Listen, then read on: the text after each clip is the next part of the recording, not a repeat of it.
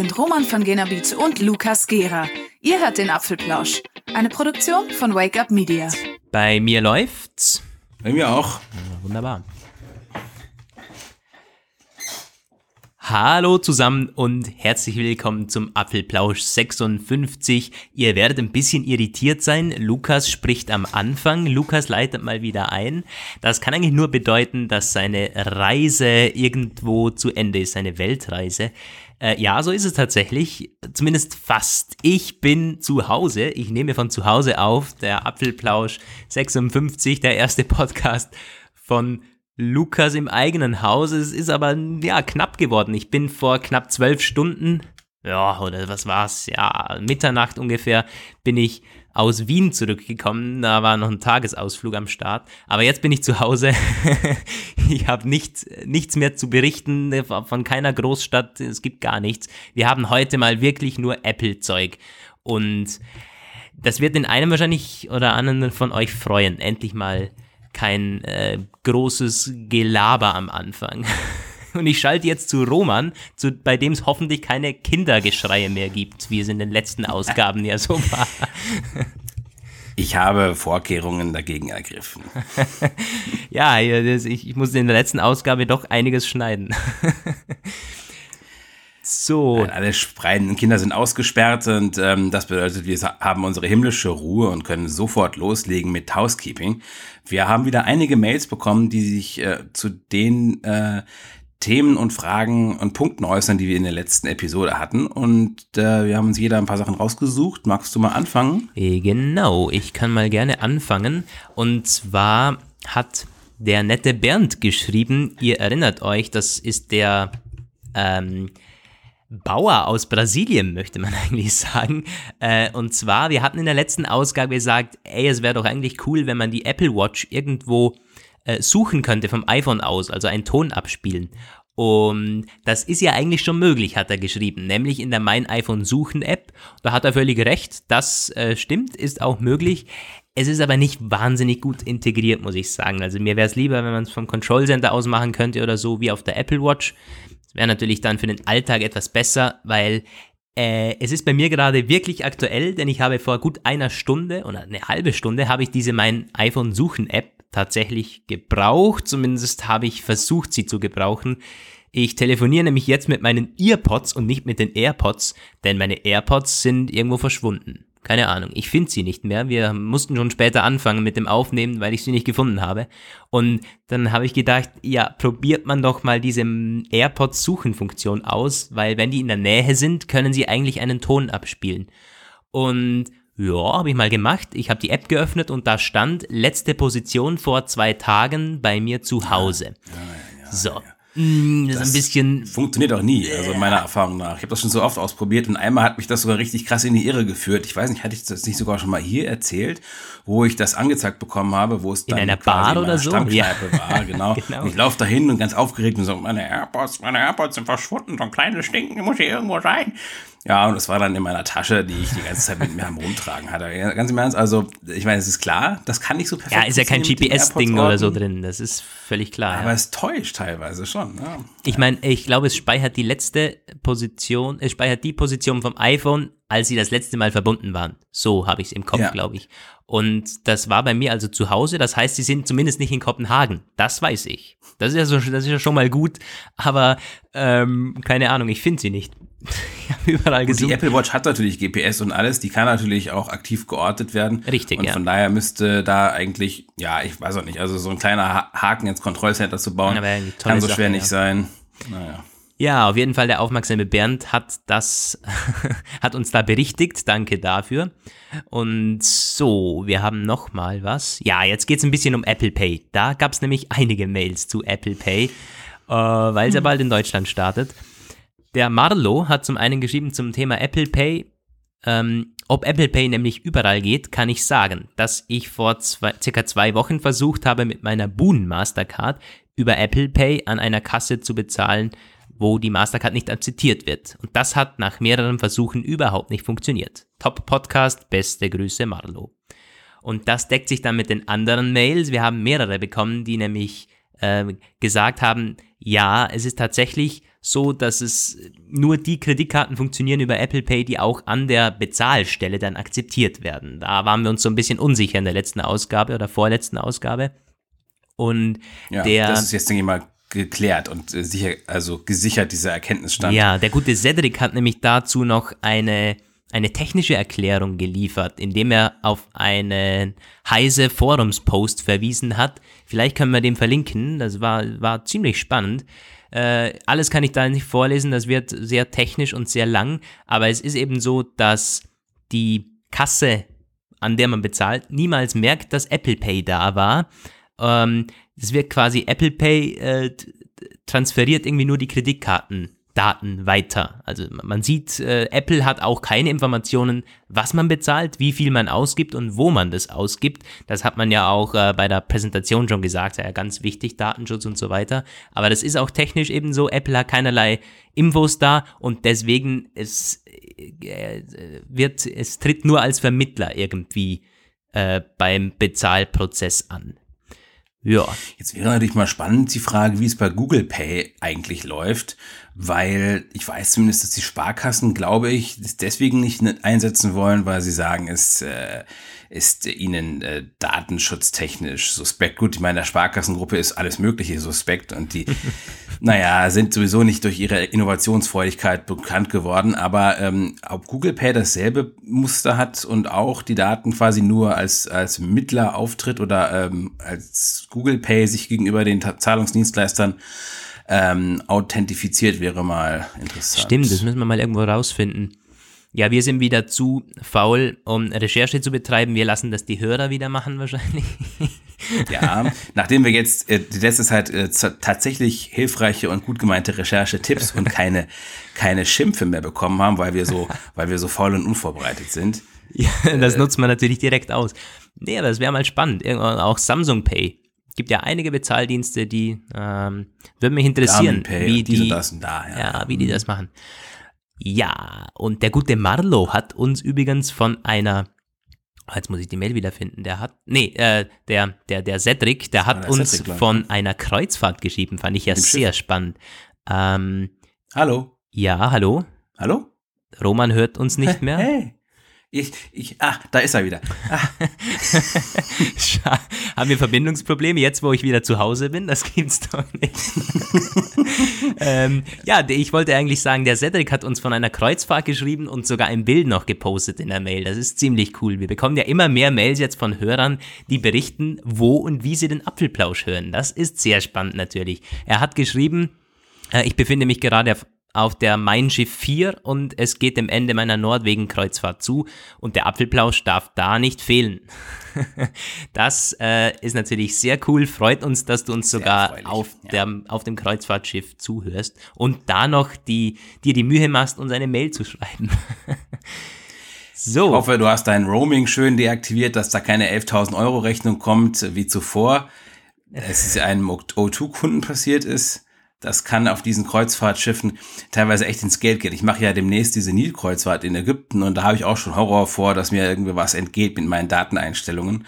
Ja, Aber alles glaube, deaktivieren. Dass das Schiff wahrscheinlich gar kein äh, Mobilfunkteil. Ich glaube, diese Flussschiffe haben das einfach gar nicht. Da passiert dann bestimmt nichts. Einmal am besten alles deaktivieren, wo Daten oder so drin steht in den Ah, das iOS-Einstellungen. geht doch nicht. Ich kann doch nicht alles deaktivieren. Also das ertrage ich nicht. Nicht zehn Tage. Ja, ja, ich, ich, ich weiß, was du meinst. Ähm, Gut, so, eine Mail gibt's noch, die ich vorlesen möchte, zumindest ein Teil davon. Der Felix hat uns schon öfters geschrieben, finden wir ziemlich cool. Danke, und dass du uns zuhörst und regelmäßig schreibst. Der hat geschrieben, Hi Lukas, ja, Apple verseucht trifft es gut, das ist meine Familie mittlerweile auch, weil ihr nochmals über Apple Pay geredet habt. Das ist echt krass, wie normal das hier in England ist. Selbst in kleinen Geschäften gibt es zumeist Apple Pay Unterstützung und auch im Bus kann man kontaktlos bezahlen. Deutschland und Österreich sind echt abgehängt in Sachen Digitalisierung der Infrastruktur. Äh, ja, das ist so. Gut, das ist leider nichts das Neues. ist leider so. Äh, mir ist ich muss es aber sagen, dieses, ich ich muss aber sagen, ich bin ja auch in London gewesen und äh, da ist mir das mit Apple Pay nicht so krass aufgefallen. Also das war dann irgendwo in diesen, das war in New York äh, viel, viel, viel krasser. Es wurde überall gepusht, überall Sticker, hier mobil bezahlen und Apple Play, bla bla. Mm, ah, ich höre schon wieder nichts. Ja, ich könnte jetzt eigentlich alles erzählen. Nein. Roman hört uns eh nicht, liebe Hörer. Nicht. Hm. Ach du Schande. Das wird lustig, wenn ich das dann schneide und mich selber höre, wie ich hier irgendwas äh, rein erzähle. Also du kannst ja ein bisschen drin lassen. Jetzt, jetzt ist es schon gerade ein bisschen sehr lang geworden, Ja. aber du kannst ja einen Teil davon drinnen lassen auf jeden Fall. Ich glaube, es könnte witzig sein, so ein bisschen. Ja, auf jeden Fall ist Roman jetzt wieder da, zum Glück. Und ich bin so weit mit meinen Mails durch. Ich glaube, du hattest noch zwei oder drei, die zum Vorlesen waren. Ich habe immer ein bisschen weniger, als du sagst. Ähm, also ich hatte Ei, eine, ei. Die war, die war eigentlich sehr schön. Ich, ich muss sie auch noch beantworten, fällt mir gerade ein. Das mit dem Beantworten ist sowieso eine Sache, die eine, ähm, die, die, die, das verplanen wir irgendwie immer. Also ich weiß nicht, wie es dir geht, aber ich nehme es mir jedes Mal vor und äh, komme ich nicht dazu. Also ich meine, ist natürlich total arm, aber wenn ich jetzt einfach sage, fühlt euch alle mal so, als hätte ich eure Mail schon beantwortet. Nein, also das kann man eigentlich gar nicht sagen, es geht kaum schlechter, aber es ähm, ist genauso gemeint. Es ist aber halt auch, es ist krass irgendwie, weil ich meine, wir bekommen jetzt nicht tausend Mails am Tag oder so, aber doch einige. Und natürlich äh, sind die Apfelplausch-Mails nicht, ähm, nicht die einzigen Mails, die wir bekommen. Und es ist, es geht irgendwie recht schnell unter.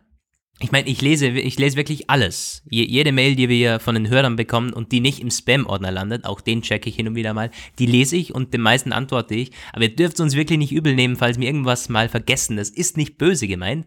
Es ist irgendwie nur, man kann es sich kaum vorstellen, aber wenn man sich, gerade wenn man es unterwegs liest oder so und sich dann äh, vornimmt zu Hause, dem schreibe ich eine nette Mail zurück und man vergisst es dann einfach. Ja, aber Ja. wir machen schon Fortschritte. Wir markieren uns jetzt die Mails nämlich immer schön. Da Oh finden ja. wir sie schneller wieder.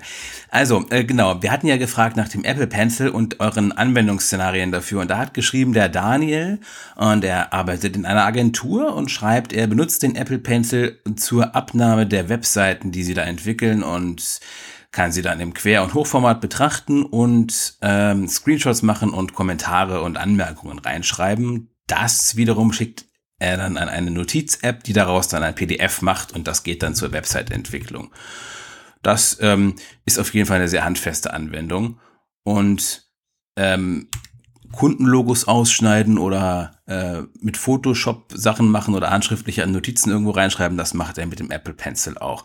Ich muss auch sagen, genau das sind auch die Sachen, die ich mir vorgestellt habe, die man mit dem Apple Pencil machen kann und ähm, wozu er wahrscheinlich auch am meisten da ist. Und irgendwo war noch ein weiterer Kommentar oder eine Anmerkung dazu, ich weiß aber jetzt gerade nicht wieder nicht wo, die sich auch damit beschäftigt hat.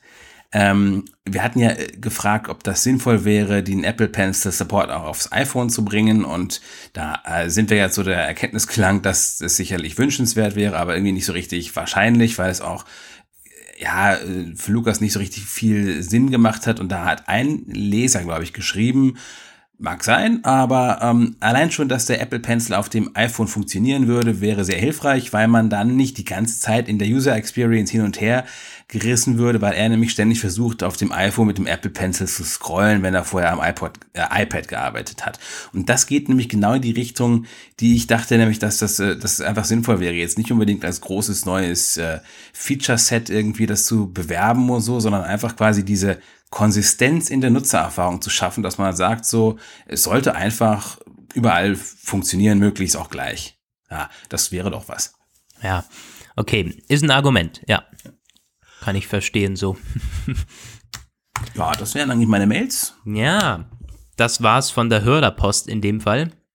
Jetzt muss mal schauen, dass ich meinen Orangensaft nicht direkt übers MacBook leer. Ja, Oh Gott, also oh Gott, jetzt oh noch, du hast ja letztens auch schon meine eine ähm, Lieblingsbeschäftigung übernommen und dein Mikro mal herzhaft her- heruntergerissen. Ja, ja, ja, du hast einen schlechten Einfluss auf mich. Komm hier mal. so. Jetzt legen wir aber mit den Themen los. Es gab, es eine, war eine wirkliche Gerüchtewoche. Ja. Einige Gerüchte und Leaks, zwar nichts wirklich krasses oder wahnsinnig konkretes, aber doch einiges durchgesickert. Ich meine, hoffentlich auch, wir haben jetzt äh, Ende August und in oh, zwei, zweieinhalb Wochen sollten wir eigentlich eine Keynote bekommen. Und genau zu eben dieser Keynote äh, gibt jetzt Termingerüchte. Nämlich die iPhone Keynote, die berühmte, ist immer eigentlich in den ersten beiden Septemberwochen irgendwann. Zumeist an einem Dienstag oder Mittwoch. Und spannenderweise, seit 2012 war das immer an einem Dienstag oder Mittwoch. Und dann jeweils der, der, der Freitag danach war Vorbestellungsstart und der Freitag wiederum darauf war der Verkaufsstart. Das wird vermutlich auch dieses Jahr so sein, wenn Apple so dieses traditionelle Bild äh, weiterspinnt. Und jetzt gab's von Mobilfunkanbietern, sogar aus Deutschland, Insider-Infos, die werden natürlich nicht genannt, man weiß auch nicht wer, wie und wo, aber es haben einige Seiten da ähm, ja, Infos zugespielt bekommen und die meinen, am 14. September ist der Vorbestellungsstart für die neuen iPhones. Die kann man dann ja meistens auch bei den Mobilfunkanbietern bestellen und vorbestellen und kaufen. Deswegen wissen die da so ein bisschen vorher Bescheid. Und die sagen jetzt eben, ja, 14. September ist der Stichtag. Und das klingt relativ glaubwürdig. Ich meine, wenn man das jetzt mal weiterdenkt, quasi, das wäre der Freitag, 14. September, Vorbestellungsstart. Die Keynote müsste dann am Dienstag oder Mittwoch stattfinden. Und das wäre dann quasi der 12. September, auf dem man sich da irgendwie so einpendelt. Weil 11. September, ja, ja nun. so ein bisschen schwierig aus äh, bekannten Gründen, gerade auch für die Amerikaner. Und dieser 12. September ist schon mal gefallen. Das hat eine, äh, eine Analystin mal so ein bisschen ausgerechnet, ein bisschen. Und es verfestigt sich eigentlich so. Wir warten jetzt nur noch auf die Einladungen von Apple eigentlich. Ich glaube, diese Woche ist ziemlich, ziemlich safe für die iPhone Keynote. Ja. So, und dann kann man das natürlich hm, runterbrechen. 12. September Keynote, 14. September Vorbestellungen und 21. September 2018, wiederum ein Freitag, der Verkaufsstart der neuen iPhones. Ja, also ich halte das auch für relativ plausibel. Es wurde ja gesagt, zwei von drei deutschen Mobilfunkanbietern sind, ähm, haben sich mit diesen, haben diesen Plan gefasst. Welche beiden das sind, ja, weiß man nicht. Es gibt jetzt, das ist, glaube ich, auch, nee, das läuft schon seit vorletzter Woche, glaube ich, ne? Diese, man kann jetzt ja reservieren, also diese Vorbestellungs-, Reservierungsservices laufen ja auch schon, Tele Telekom, Vodafone und auch du haben es alle drei jetzt an den Start gebracht und ja, was immer die auch bringen, also ich habe die hab ich einmal benutzt mit dem durchschlagenden Erfolg, dass ich irgendwie drei Monate gewartet habe.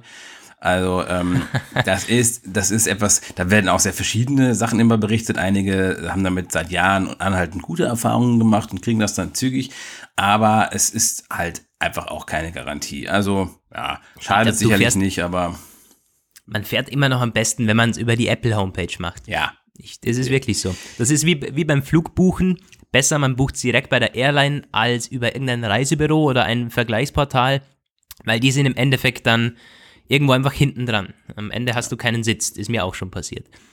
Du musst stehen? Ja, du, du kannst nicht mitfliegen natürlich. Dann ist also, er quasi auf Standby, ja. Ist mir in den USA mal passiert. okay, ja. Also da, das war ziemlich krass, ja. Ja. Nee, scheiße. nee, stehen muss. stehen muss man nicht, nee. Ich glaube, das wäre ein bisschen gefährlich. Also, ja. wir, wir kommen vom Thema ab. Das war mal unsere Einleitung in die Gerüchte äh, Kinogerüchte und dann gab es noch so zu den Produkten auch einige Meldungen. Wir bleiben nochmals beim iPhone. Das war, ist jetzt aber sehr, sehr an den Haaren herbeigezogen. Äh, das berühmte iPhone XX oder iPhone 1010, iPhone 20 naja, hat iPhone Schlagzeilen 20. gemacht in dieser Woche. Und zwar, was äh, ist der Hintergrund in Xcode 10? Irgendwo, man weiß mittlerweile, weiß man eigentlich, ob es eine Beta war oder nicht. Irgendwo, jedenfalls in einem Dropdown-Menü von Xcode 10, Apples Entwicklerprogramm, dem kann man Apps machen und so weiter und so fort. Da ist in einem Dropdown-Menü neben den anderen aktuellen iPhones auch ein iPhone XX und die beiden X sind klein geschrieben, äh, aufgetaucht. Ja, und jetzt natürlich, äh, was bedeutet das? Ähm, die Spekulationen reichen natürlich bis von iPhone 20 äh, hinzu, das ist der Beweis für ein neues iPhone SE. Ich äh, vertrete eher so die Meinung, das ist ein Platzhalter-Ding. So, ich meine, es macht vom Namen her überhaupt keinen Sinn. iPhone XX und auch noch klein geschrieben. Und dieses Jahr, wir werden kein iPhone 20 oder so bekommen. Ja, es hatte halt ein ähm. bisschen diese, diese iPhone SE 2 Geschichte, das habe ich dann später erst im Nachhinein gelesen, dass das äh, die, die Hinweise darauf sind deswegen, weil die Spezifikationen, die angegeben sind, sind halt so, die, wie man sich das iPhone äh, SE 2 vorstellen könnte. Also zum Beispiel mit dem A10 Fusion Prozessor. Man hat ja gesagt, das wäre ein wahrscheinlicher Kandidat für die CPU. Und ja, das ähm, könnte sein. Das würde vielleicht ein bisschen wieder die Hoffnung aller jener äh, äh, wiederbeleben, die das iPhone SE 2 unbedingt sehen wollen.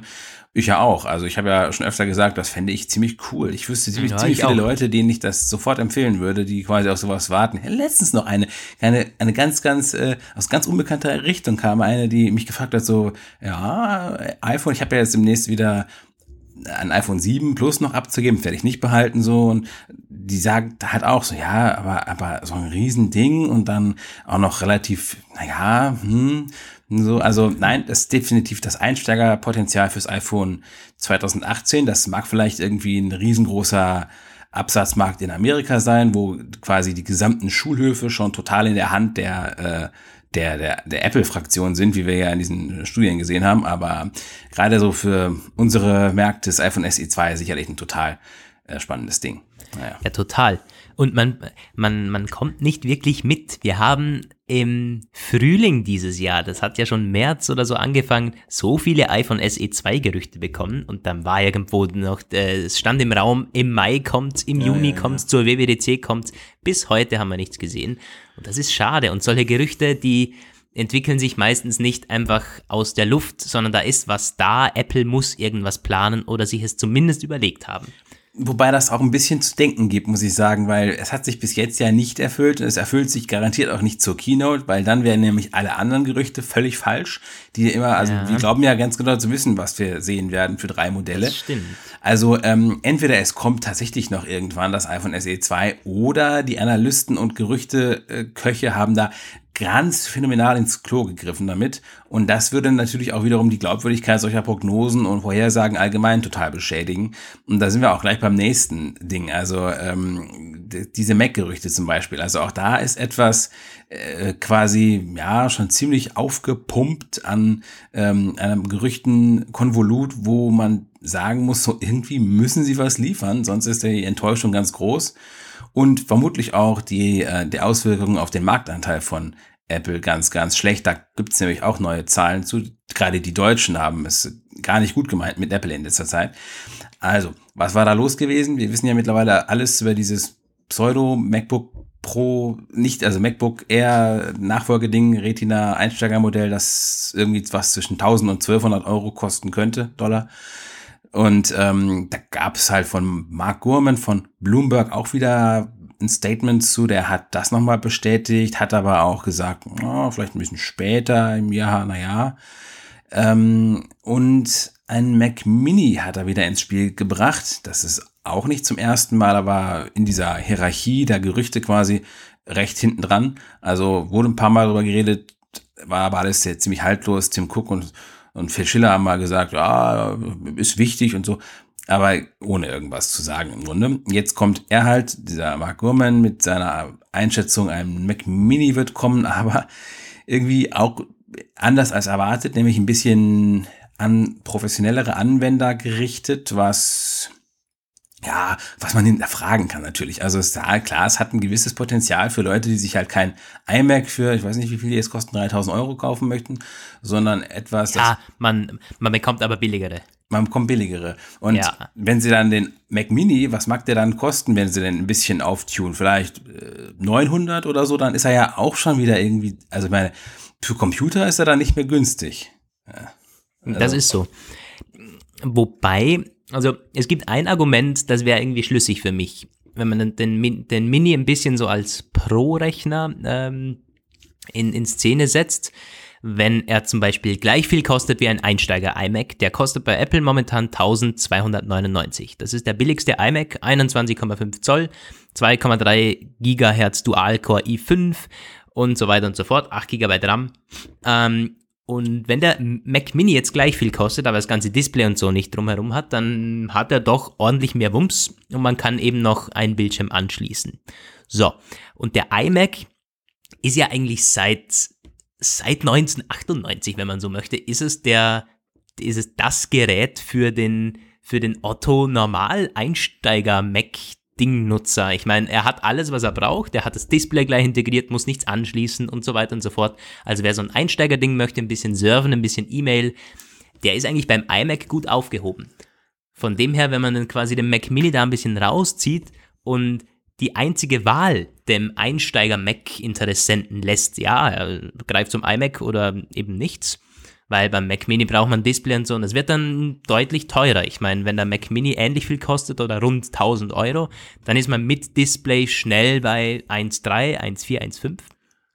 So habe ich mir das eigentlich gedacht. Quasi, da meinst, dass der Mac Mini dann dasselbe kostet, aber deutlich mehr Leistung hat als der iMac, ah, der Einsteiger. Ja, so iMac. ist es. Ja, genau.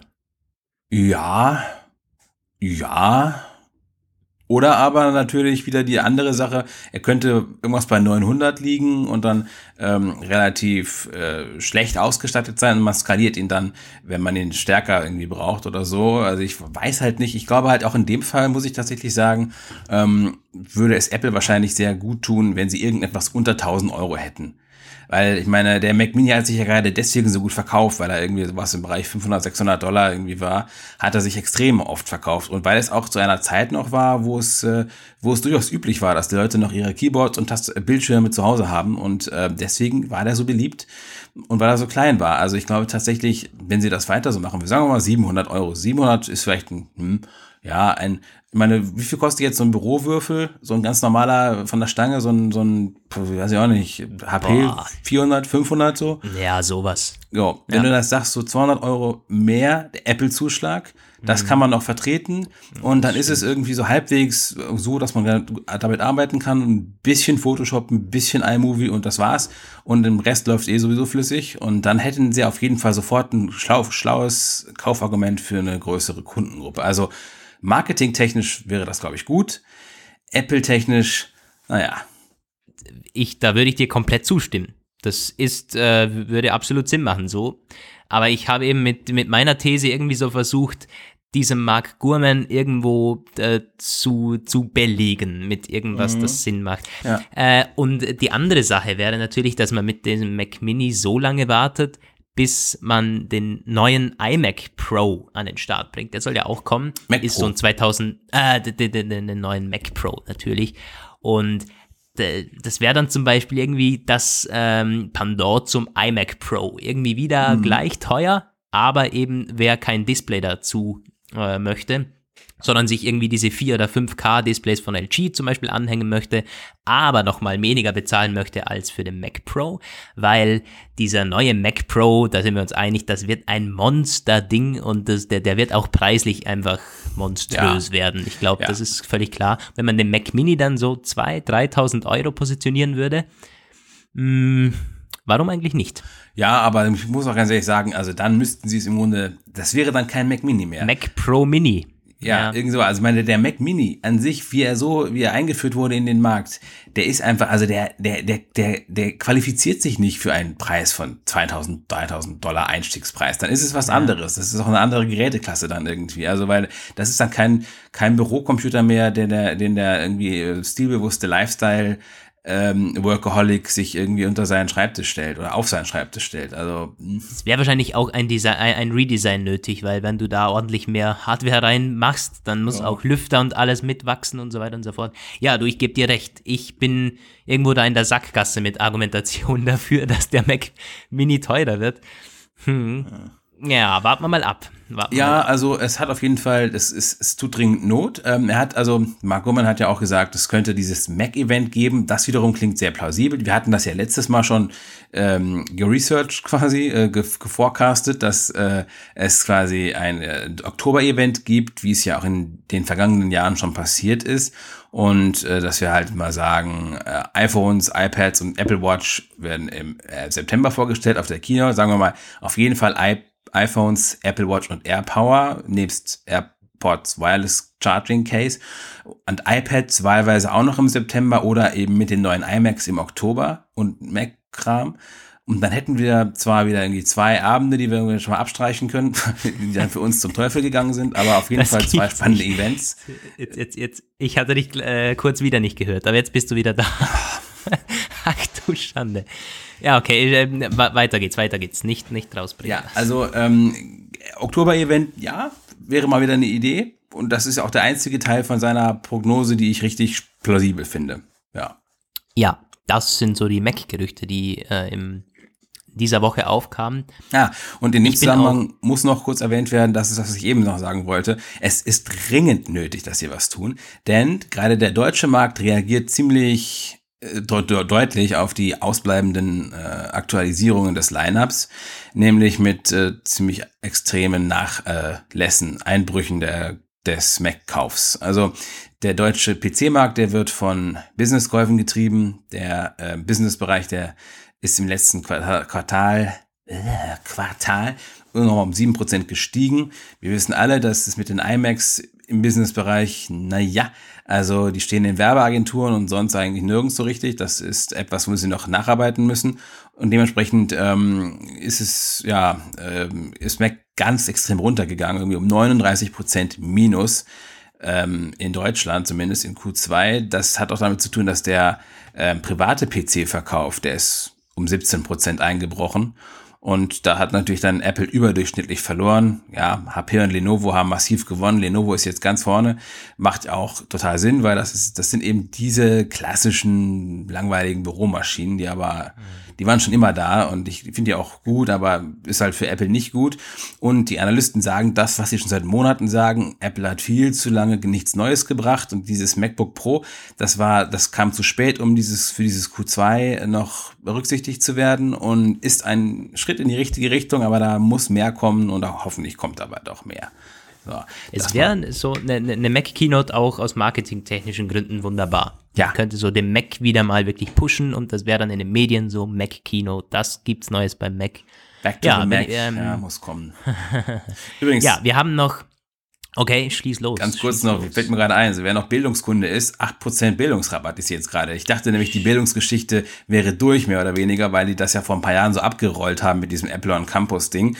Aber äh, anscheinend ist wieder für Bildungskunden etwas rosigere Zeiten angebrochen. Lohnt sich also mal wieder raufzugucken, wer noch was neu kaufen möchte. Vielleicht aber dann warten, bis die neuen Sachen vorgestellt wurden. So, jetzt aber.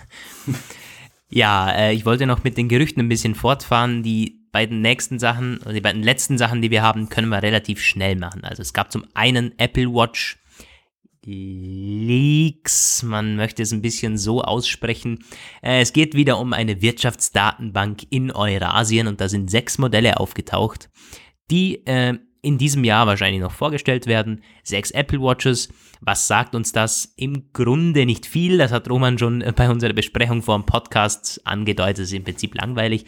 Aber es ist zumindest eine Bestätigung für die Series 4, die vermutlich wieder in drei verschiedenen Varianten kommen wird. Sport, Normal und Edition und jeweils zwei Größen. Somit wären wir bei den sechs Modellen. Ähm, ja, bei der Series 4, hm, es gibt soweit keine neuen Gerüchte, ein bisschen ein größeres Display soll äh, soll ja geben, am besten randloser und nicht größeres Gehäuse ja. und Sensorik und so weiter und so fort. Da müssen wir mal in einem der nächsten Podcasts das ein bisschen zusammenfassen, die Keynote-Gerüchte. Da gibt's aber soweit nichts Neues. Ja. Jo, und dann gab's noch ein echter Leak, wie man ihn quasi so kennt, aber mittlerweile wenig hat so diese diese, diese Fotos von irgendwelchen äh, vielleicht Apple-Produkten, Slash Leaks, ja, ja. Die kennen wir ja auch schon von letztem Jahr noch. Da haben sie uns Richtig. ziemlich oft auch in der Nase rumgeführt mit ihren komischen Konstruktionen, die sie da hatten von den angeblichen neuen iPhones. Also. Ja gut, aber äh, man muss sagen, Slash Leaks ist nicht eine wirkliche Quelle. Das ist ja eigentlich ein, eine, eine Plattform für Leaks. Ja. Äh, hast du dir mal angesehen? Da, da, kann man quasi Leaks online stellen und dann sogar, man kann sogar raten, ob das äh, fake ist oder legit. Ja, aber da, da also. gibt es einen Trust Score und so weiter und so fort. Das ist eigentlich völlig. ich, ich meine ja, aber das ist dadurch, dass das ja so viel Zeug da drauf ist, da haben wir auch letzten Herbst schon, also der quasi der goldene Herbst oder der goldene Sommer des, äh, der großen iPhone-Spekulationen letztes Jahr, 2017. Und sehr viel Zeug wurde halt auf Slash Leaks eingestellt und ich weiß halt auch noch, ja. dass einiges davon in die richtige Richtung ging, aber einfach auch sehr viel Scheiße mhm. da war. Also das, ja, das stimmt ja. natürlich. Ähm, jedenfalls der, der Dimitri 12, so heißt der, der dieses, äh, ja, wir können es ja sagen, das ist ein, ein iPad Pro Smart Case ist geleakt soll das von Apple sein oder auch nicht von Apple, von irgendeinem anderen Hersteller, jedenfalls ein Smart Case. Äh, ja gut, Smart Case wäre von Apple, aber es sieht irgendwie nicht wirklich aus wie ein Smart Case, sondern wie eine Hülle irgendwie von einem anderen Hersteller. Jedenfalls eine Hülle für das neue iPad Pro 2018. Und dieser Dimitri 12, der hat schon über 400 Leaks da gepostet und hat eine Accuracy auf 92%. Ja. Äh, heißt im Grunde gar nichts, aber ich habe es vorgelesen. es sagt uns wirklich nichts äh, darüber, ob jetzt das auch legit ist oder nicht.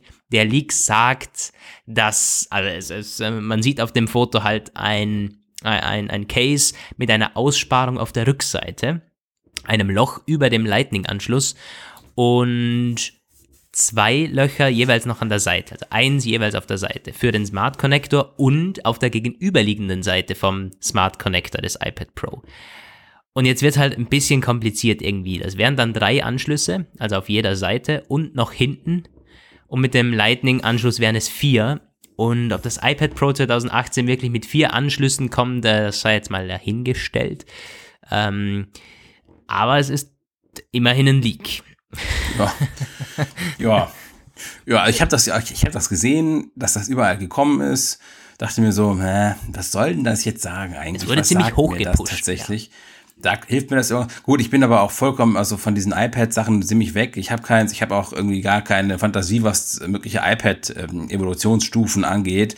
Das habe ich dann mal anderen überlassen, darüber zu spekulieren. Und irgendwie kam da auch nicht so richtig was bei rum, was sie dann gesagt haben. Die haben dann halt auch gesagt, ja, meine, ja. Aber ich habe nirgendwo jetzt gelesen, zum Beispiel, was da jetzt konkret erwartet wird, was man daraus machen könnte jetzt. Also, hm.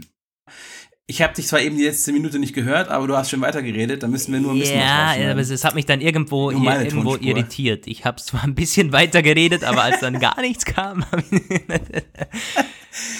ich, du, ganz ehrlich, ich schreibe nächstens immer bei iMessage, wenn ich die nicht mehr höre. Ganz dann kann ich mal quasi beide Tonspuren einsprechen. also, nein, es ist ja unglaublich heute. Was ist denn das? Ich habe vollen LTE-Empfang oder ist FaceTime down oder? Hm, naja. Ich kann mir vorstellen, dass FaceTime ja. leckt irgendwie. Das hat ja schon früher Wir müssen wieder auf Skype, auf Skype vor gehen, wenn das so weitergeht. Ah, bitte, bitte. Okay, wir haben, ja. machen das jetzt hier schnell. Äh, was wollte ich noch sagen? Dieser, dieser Smart Connector ist ja eigentlich nichts Neues. Äh, auf der Rückseite meine ich. Da gab es schon mal Gerüchte, dass ein zweiter Smart Connector kommt, um eben anderes Zubehör auch anzuschließen oder auch ähm, eine Tastatur mal im Hochformat anzuschließen. Aber mh, mm, trotzdem, also gerade auch mit diesen Aussparungen an den Seiten, naja, das ist so ein bisschen, ja. Also wir haben es euch gesagt, aber das ist, er klingt, klingt sehr unseriös, ja. Damit hat es sich auch ausgelegt für so, heute. Wir haben noch zwei Themen, aber nicht mehr allzu lange Zeit. Ja. Äh, das, das zweite können wir auch relativ schnell machen. Roman ist ein bisschen mehr informiert. Ja. Da geht es um eine Studie von so einem Branchenverband, von dem ich noch nie was gehört habe, den Digital Connect Next oder so, Kontext, Connect Next. Das sind, ähm, das sind Auswertungen über die Wechselbewegungen zwischen den Smartphone-Plattformen. Es hat sich herausgestellt, dass in dieser Studie die Hälfte der Befragten, knapp die Hälfte der Befragten, deswegen gewechselt sind, weil sie sich unter iOS eine bessere Performance und eine längere Versorgung mit Updates versprechen, was ja äh, bekannt und auch belegt ist und ähm, viele tatsächlich auch aufgrund der Kamera ähm, den Wechsel angestoßen haben, was interessant ist irgendwie. Weil einerseits, klar, es ist auch statistisch belegt, die äh, Fotoplattformen so Flickr und Co., da ist die iPhone-Kamera mit die erfolgreichste Kamera aller Zeiten, jahrelang immer wieder und auch teilweise ältere Modelle, ältere iOS-Versionen, als es jeweils der aktuelle Stand ist. Andererseits wird die auch ganz oft kritisiert, weil die halt als schlicht und sehr funktionsarm und minimalistisch gilt und aber anscheinend ist sie doch etwas, was für sehr viele Leute überzeugt an iOS. Und ähm, ich glaube, es ist auch wirklich, es liegt auch wirklich an den Apps. Die äh, Qualität der Kamera ist nämlich teilweise einfach bei den Android-Phones schon besser. Also ich glaube, der iPhone hat noch so die Nase vorne bei, bei den Videos, so 4K-Videos, 60 Frames per Second und dann noch stabilisiert und so weiter und so fort. Da ist man sehr, sehr gut dabei. Also nicht jetzt von den Spezifikationen, sondern wenn man die anderen Videos mal sieht.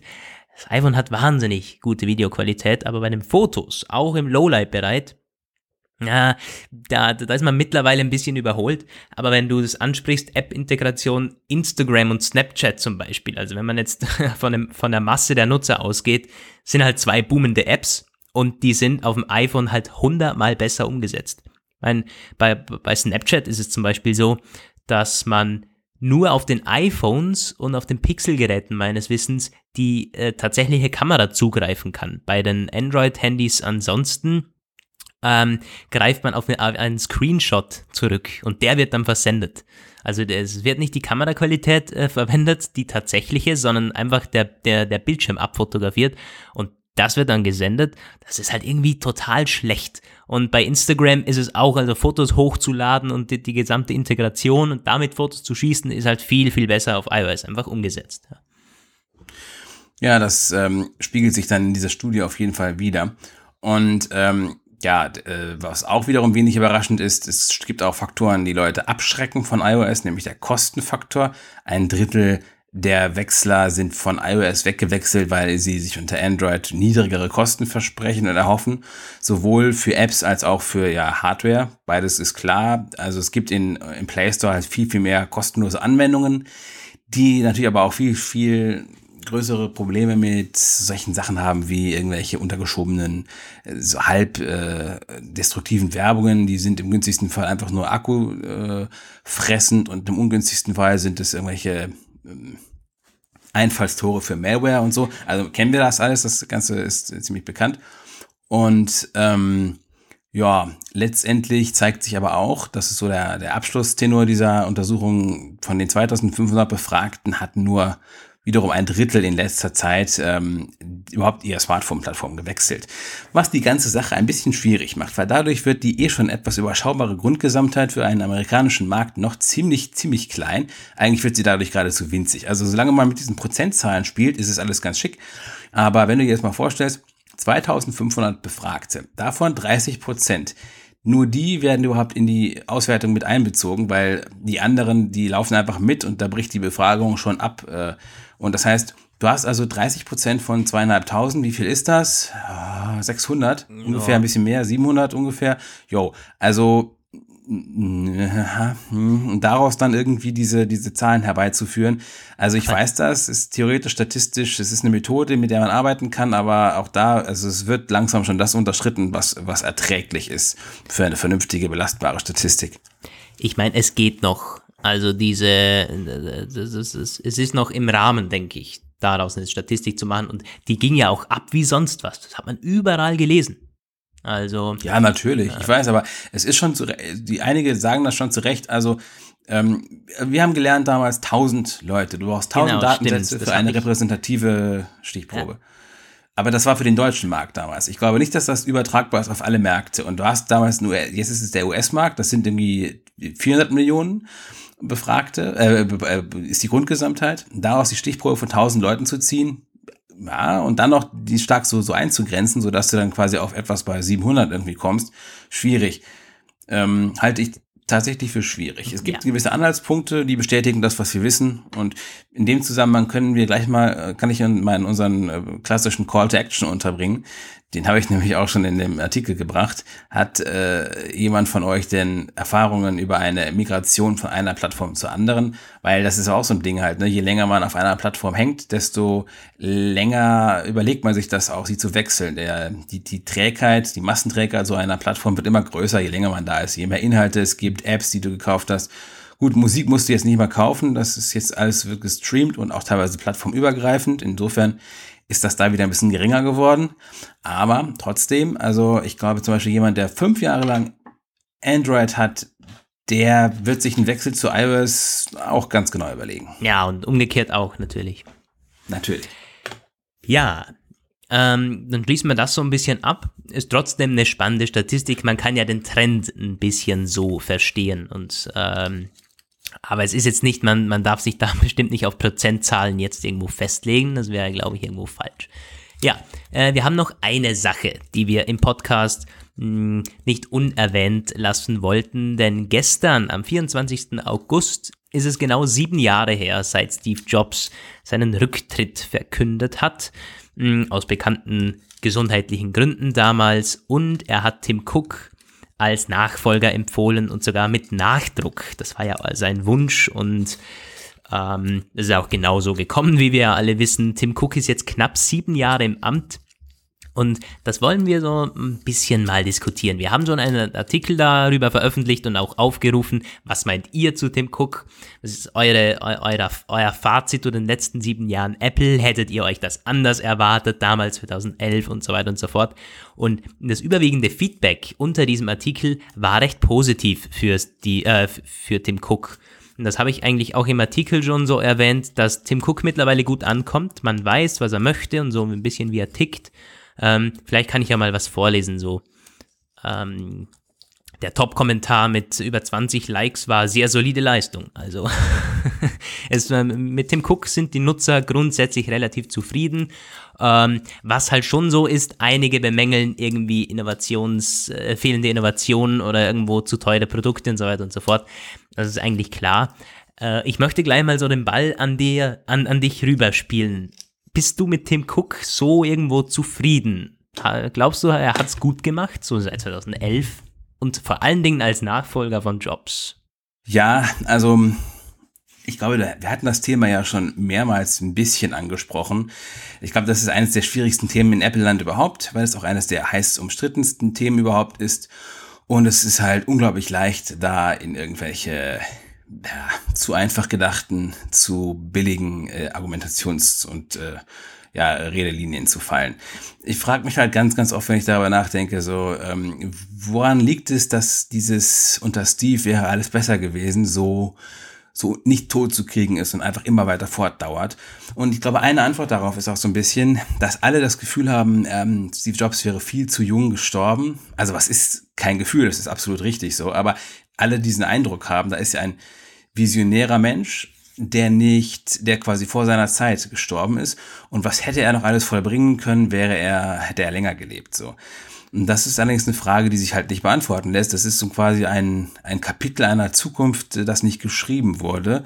Und es hätte auch genauso gut sein können, dass nach dem iPad zum Beispiel, das war ja sein letzter großes, letztes Next Big Thing, wäre mitunter vielleicht gar nichts mehr gekommen, weil seine nächsten Visionen einfach nicht geklappt hätten. Der hatte ja noch viel vor mit dem Fernseher und die Apple Watch soll ja auch schon irgendwie vorgedacht haben und das Auto und so weiter und so weiter. Aber nichts sagt halt, dass es immer so weitergegangen wäre. Und jetzt aus dem, aus dem Rückblick gesehen wirkt das alles so, als hätte er quasi eine gigantische äh, Marktrevolution nach der anderen ausgelöst, in wenigen Jahren dicht gepackt. Erst Apple retten, dann den Mac wiederbeleben, das iPhone bringen, vorher noch mit iTunes die Musikindustrie komplett auf den Kopf stellen und einen sterbenden Markt irgendwie zu neuer Blüte verhelfen und mit dem iPad dann so quasi den grünen Abschluss. Ähm, und dann ist es natürlich unglaublich schwer, da als Nachfolger irgendwie dem gerecht zu werden. Und wir wissen auch, dass Cook ganz anders drauf ist. Das ist jetzt nicht so der Gipfelstürmer irgendwie, der da die ganze Zeit mit 150 Prozent es vorantreibt und vielleicht auch übertreibt. Und von daher würde ich sagen, man kann diese Führungspersönlichkeiten ganz schwer vergleichen. Und ich glaube, dass Cook ein sehr guter Verwalter ist, exzellenter Verwalter auf jeden Fall, aber auch ein ganz guter Vordenker. Der hat sich im Laufe der Jahre so ein bisschen gemacht irgendwie. Ich muss auch ganz ehrlich sagen, dass mir, glaube ich, seine Firmenkultur, die er bei Apple etabliert hat, besser gefällt als die von Jobs. Die von Jobs, die lief halt immer sehr heiß. Das mag vielleicht das iPhone hervorgebracht haben. Es hat aber sicherlich auch die Burnout-Kliniken in Cupertino und Umgebung gefüllt. Das muss man natürlich im längerfristigen gesehen auch sehen. Das ist sicherlich nicht gut äh, für die gesellschaftliche Entwicklung. Und ähm, glaube ich, bei Tim Cook ist so einer, dem nimmt man diese Idee der Verantwortung für die Gesellschaft mehr ab als den meisten Firmenchefs und dieses gesamt globale, wir wollen alles besser machen, den Planeten besser hinterlassen, als wir ihn vorgefunden haben und so. Das, äh, das wirkt jetzt glaubwürdiger als je mhm. zuvor. Da kann ich im Prinzip direkt anschließen mit meiner Meinung, nämlich du hast es so ein bisschen angesprochen. Ähm, man muss die beiden auch gar nicht vergleichen, finde ich. Denn wenn man es so möchte, war Jobs der perfekte Mann, Apple zu dem zu machen, was es heute ist. Das hätte Cook niemals geschafft. Nie im Leben. Und Cook ist im Prinzip wunderbar, Apple ähm, jetzt erfolgreich weiterzuführen und es quasi so ein bisschen zumindest zu halten. Also dieses große, riesige Unternehmen irgendwie einfach weiter zu steuern. Und das macht er sehr, sehr gut. Eben auch im Hinblick, ähm, er ist sich dessen bewusst, was für eine Verantwortung dahinter steht und so weiter und so fort. Er über, übertreibt nichts. Ich meine, Apple zieht ja Cash ohne Ende. Man könnte unfassbar viel damit tun, Firmen übernehmen und so weiter und so fort. Aber er, er übertreibt da nicht. Er geht das so ein bisschen gemächlich an. Und vielleicht ist auch genau das, ähm, momentan, was Apple braucht. Und man muss ja auch sagen, äh, Steve Jobs hat Tim Cook unbedingt als Nachfolger gewollt. Vielleicht hat er auch das so ein bisschen, ähm, ja, ziemlich sicher wollte er es, dass es so weitergeht. Das möchte ich gar nicht ausschließen. Ich muss in dem Zusammenhang immer ein bisschen an diese Geschichte denken aus dieser, aus dieser Gründerszene, wo man halt sagt, ähm, ich weiß immer nicht, welche Gründer das waren, aber von einem dieser Berlin-Startups irgendwie, die jetzt ganz gut laufen seit einer Weile. Ich finde die Firma immer, wenn ich sie, wenn ich davon höre, total langweilig, aber das ist halt ein, eins dieser ganz krass gehypten Startups gewesen.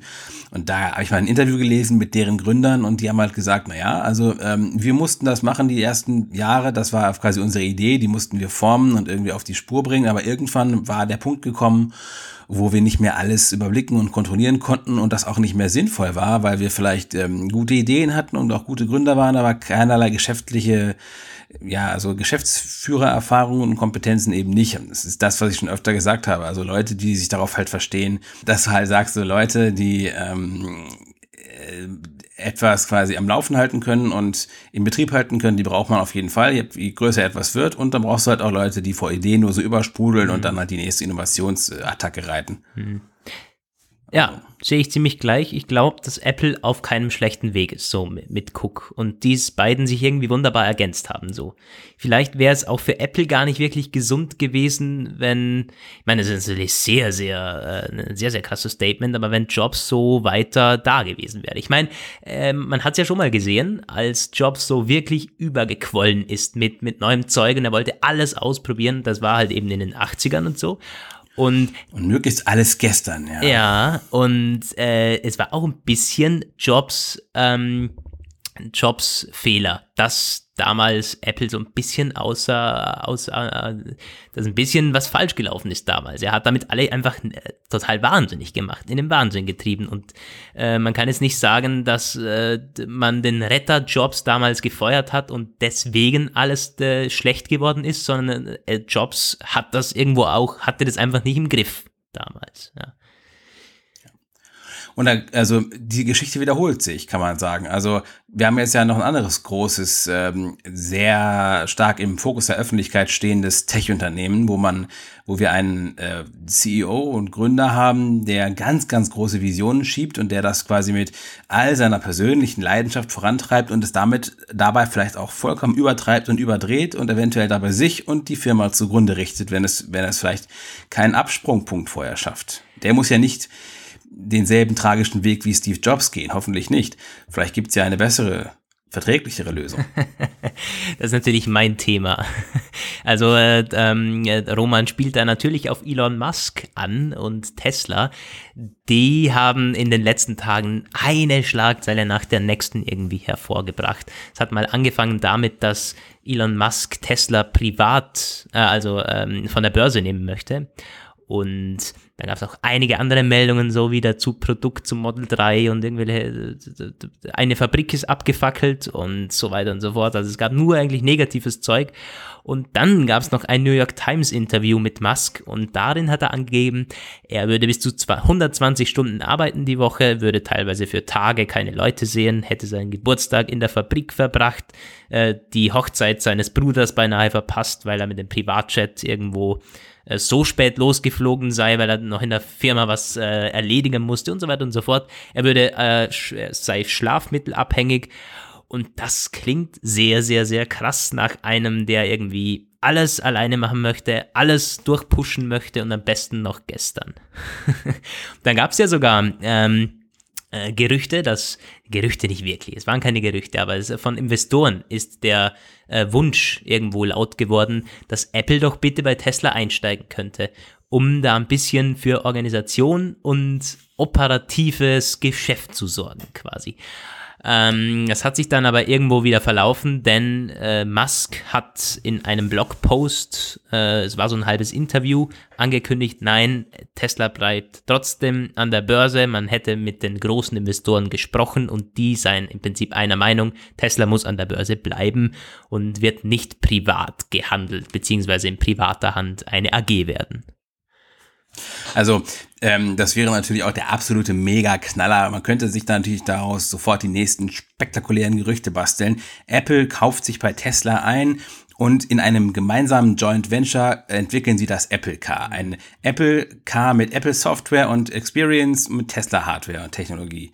Also das wäre auch tatsächlich zwei Unternehmen, denen würde ich so ein Gemeinschaftsunternehmen wirklich zutrauen. Das passt. Die haben teilweise dieselben Leute, sich gegenseitig immer wieder zurück und hin und her geklaut. Um ehrlich die zu haben sein, da einen gewissen Technologietransfer. Ja. Ne? Um ehrlich zu sein, könnte ich mir das nicht äh, vorstellen. Nein. Weil wenn du die beiden mhm. Unternehmen ein bisschen besser kennst, und das tue ich eigentlich ziemlich, ich äh, interessiere mich für beide schon seit Jahren, und es sind komplett andere Unternehmen äh, in, in, in manchen Bereichen. Klar, sie, man kann sie vergleichen und so, aber alleine schon, dass sie in anderen Branchen unterwegs sind, auch beides Technologie und so weiter, ja, aber sie sind, es, es ist was anderes. Ich meine, Apple ist viel älter, das kommt mal hinzu, und Tesla ist irgendwie viel, äh, aus diesem Grund viel dynamischer und irgendwie viel offener mit allem. Ich meine, man hat sogar Patente ähm, veröffentlicht, um anderen Firmen zu helfen, bessere E-Autos zu machen. Man hat, ich, äh, sie haben einen Chef, der auf Twitter irgendwie mehr postet als intern äh, den, äh, seinen unter Untersetzten irgendwie äh, preiszugeben und so weiter und so fort. Es ist irgendwie eine andere Firmenkultur, finde ich. Und ist so viele Leute, die da immer wieder sagen, Apple und Tesla sollten zusammen was machen, Apple soll Tesla kaufen. Ich verstehe das nicht, weil es macht keinen Sinn. Die würden das nie irgendwie, die würden nie auf einen gemeinsamen Nenner kommen, glaube ich, wenn die irgendwie probieren zusammenzuarbeiten. Ja gut, aus dieser Sicht gesehen äh, macht das natürlich ähm, ein ganz anderes Bild, wenn du jetzt quasi deine Expertise da einbringst. Und diese Gedanken, soweit hatte ich auch gar nicht gedacht, muss ich schon zugeben. Ich habe nur gedacht, so, naja, sie sind beides, sie sind im Hightech-Bereich und sie haben beide spitzen Leute und sie äh, arbeiten an vergleichbaren Technologien. Mhm. Und sie haben teilweise auch dieselben Leute, die habt, die dann bei beiden Unternehmen gearbeitet haben und könnten eventuell so als Mittler auftreten. Ja, aber das, ja. Es stimmt schon so, aber ich sehe Tesla immer noch so ein bisschen als Start-up. Irgendwie, man kündigt Dinge an und dann äh, zwei, drei Jahre später ist es dann mal so. Ja gut, das ist jetzt bei Apple teilweise auch so. Aber äh, so die, äh, die, die, die großen Produkte, die äh, werden bei Apple einfach geliefert. Die sind dann einfach mal da. Und äh, bei, bei Tesla ist es halt einen, ein Ankündigungswettlauf und äh, wer am meisten ankündigt, der hat gewonnen. Und, äh, und das ist, nee, es ist eine andere Firmenkultur, die man da irgendwie aufgebaut mhm. hat, finde ich. Ja, also auf jeden Fall stichhaltig deine Analyse. Ich kann es dazu, dazu kenne ich die Tesla-Geschichte und äh, die, die ganzen Implikationen zu schlecht, um da. Es ist bei Tesla kommt noch dazu, dass eben Elon Musk einfach äh, das, das Sagen hat bei so vielen, äh, bei so vielen Bereichen. Er ist zwar ja, klar, ein Geschäftsführer und ich meine, es ist ein, ein börsennotiertes Unternehmen mit sehr vielen Managern, die äh, viele Bereiche übersehen, aber so das letzte Wort hat bei vielem einfach Elon Musk. Das ist bei Apple auch nicht so. Da wird die Macht äh, der Entscheidungen und so sehr, sehr gut aufgeteilt. Inzwischen. Hoffentlich auch. Natürlich. Inzwischen inzwischen. Könnte ja, man vielleicht sagen, dass natürlich. Tesla so ein bisschen so eine Art Apple in Frühform ist, in einer Jobs-Zeit sozusagen. Definitiv sogar, ja. Ziemlich sicher. Ähm, das ist, ist, eine gute Analyse. Ist ein, ist ein gutes Fazit eigentlich von unserer äh, Diskussion. Aber es widerlegt auch so ein bisschen die, die, die Meinung von vielen, dass Tesla und Apple irgendwie schon jetzt gleich sind. Nee, um Gottes Willen nicht. Und es ist auch ganz witzig, äh, Tesla hat auf die äh, auf die Nachricht dieser Woche geantwortet. Was, was war damals? Äh, Apple holt momentan sehr, sehr viel Personal von Tesla äh, wirbt unglaublich viel ab. Das war mal andersrum. Mittlerweile ist es aber jetzt äh, wieder eher so der Fluss von Tesla zu Apple. Und Tesla hat äh, sich dazu öffentlich geäußert. Das würde Apple auch nie machen. Das würde Apple nie machen. Äh, Tesla hat da ziemlich schnell geantwortet und gesagt, ja, aber Apple hat doch viel mehr Geld. Was sollen eigentlich diese Spekulationen? Quasi so irgendwie wie, wie, ein wie, wie, ein kleines Kind hat man argumentiert und äh, also wie gesagt, die, die beiden Unternehmen sind spannend, aber sind, glaube ich, in einem ganz anderen äh, Status ihrer Entwicklung. Ich habe ähm, übrigens, wir hatten ja mal überlegt, euch gelegentlich mal, ja, äh, es, der Kontext ergibt sich noch, nur mal ein bisschen Geduld, äh, wir, gelegt, über, überlegt euch gelegentlich mal so Einblicke in unsere äh, Filmserien und Literaturpräferenzen geben zu wollen. Und ähm, ich empfehle in diesem Zusammenhang mal einen Blick auf das, äh, die, die Trilogie oder mittlerweile sind ein paar mehr Teile. Ähm, wie heißt denn das Zeug noch gleich? Gott, jetzt fällt mir der Scheißname nicht ein. Joshua Tree heißt auf jeden Fall der Autor. Es schreibt so eine Zukunftsgeschichte. Und dort, jetzt kommt mal morgen zurück, der beschreibt quasi in seiner Zeittafel, die jedem Buch vorangestellt ist, so die, ähm, seine geschätzte Entwicklung der nächsten 50 Jahre. Und da wird eben ziemlich genau äh, prognostiziert, wann welche Hightech-Unternehmen der westlichen Welt so hm, zusammengehen und daraus entwickeln sich dann dort so riesenkrasse weltumspannende Superkonzerne und ähm, Tesla und Apple spielen da halt auch eine Rolle. Die werden irgendwann gehen zusammen mit Google und ähm, daraus wird dann Alpha, das Hightech-Konglomerat der äh, westlichen amerikanischen Welt. Aber irgendwo wird da halt auch gesagt, so, naja, es gibt so einen Punkt, da äh, haben gewisse Unternehmen die kritische Masse erreicht und äh, es gibt dann eine nicht mehr aufzuhaltende Kette an Megafusionen, aus denen dann halt so Superkonzerne entstehen. Aber hm. was mir jetzt daraus quasi ähm, ich so mitnehme, so wenn du jetzt sagst, wir kommen so auf diesen Nenner, dass, dass äh, Tesla sich zurzeit so ein bisschen verhält wie Apple zu früherer Zeit, dann könnte man ja einfach sagen, wir gehen nochmal 20 Jahre weiter, dann hat vielleicht Tesla auch so eine Art Apple ähm, äh, Firmenkultur entwickelt mit dieser, mit dieser sehr zurückgenommenen, verschlossenen Firmenatmosphäre und so. Vielleicht sind sie dann irgendwann bereit, was gemeinsam zu starten. Das stimmt eigentlich, ja. Ja, es ist, äh, glaube ich, nicht auszuschließen in Zukunft, bestimmt.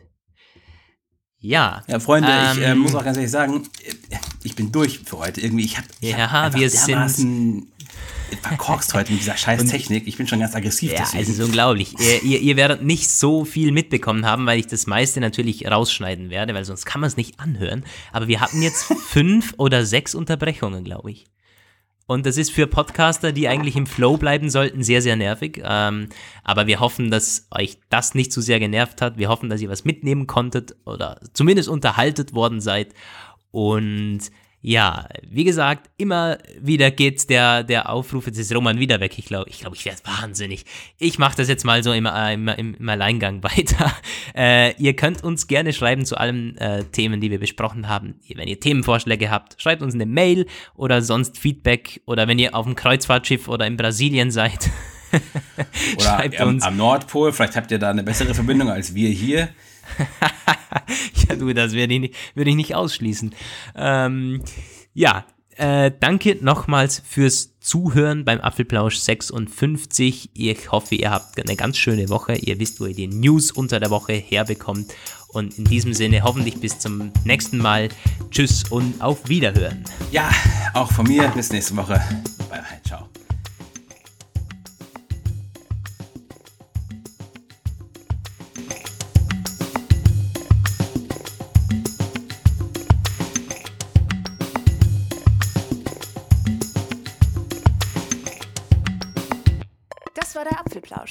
Schön, dass ihr dabei wart. Bis nächste Woche. Eine Wake-up Media Produktion. Diese Sendung ist lizenziert unter Creative Commons. Namensnennung? Keine Bearbeitung. 3.0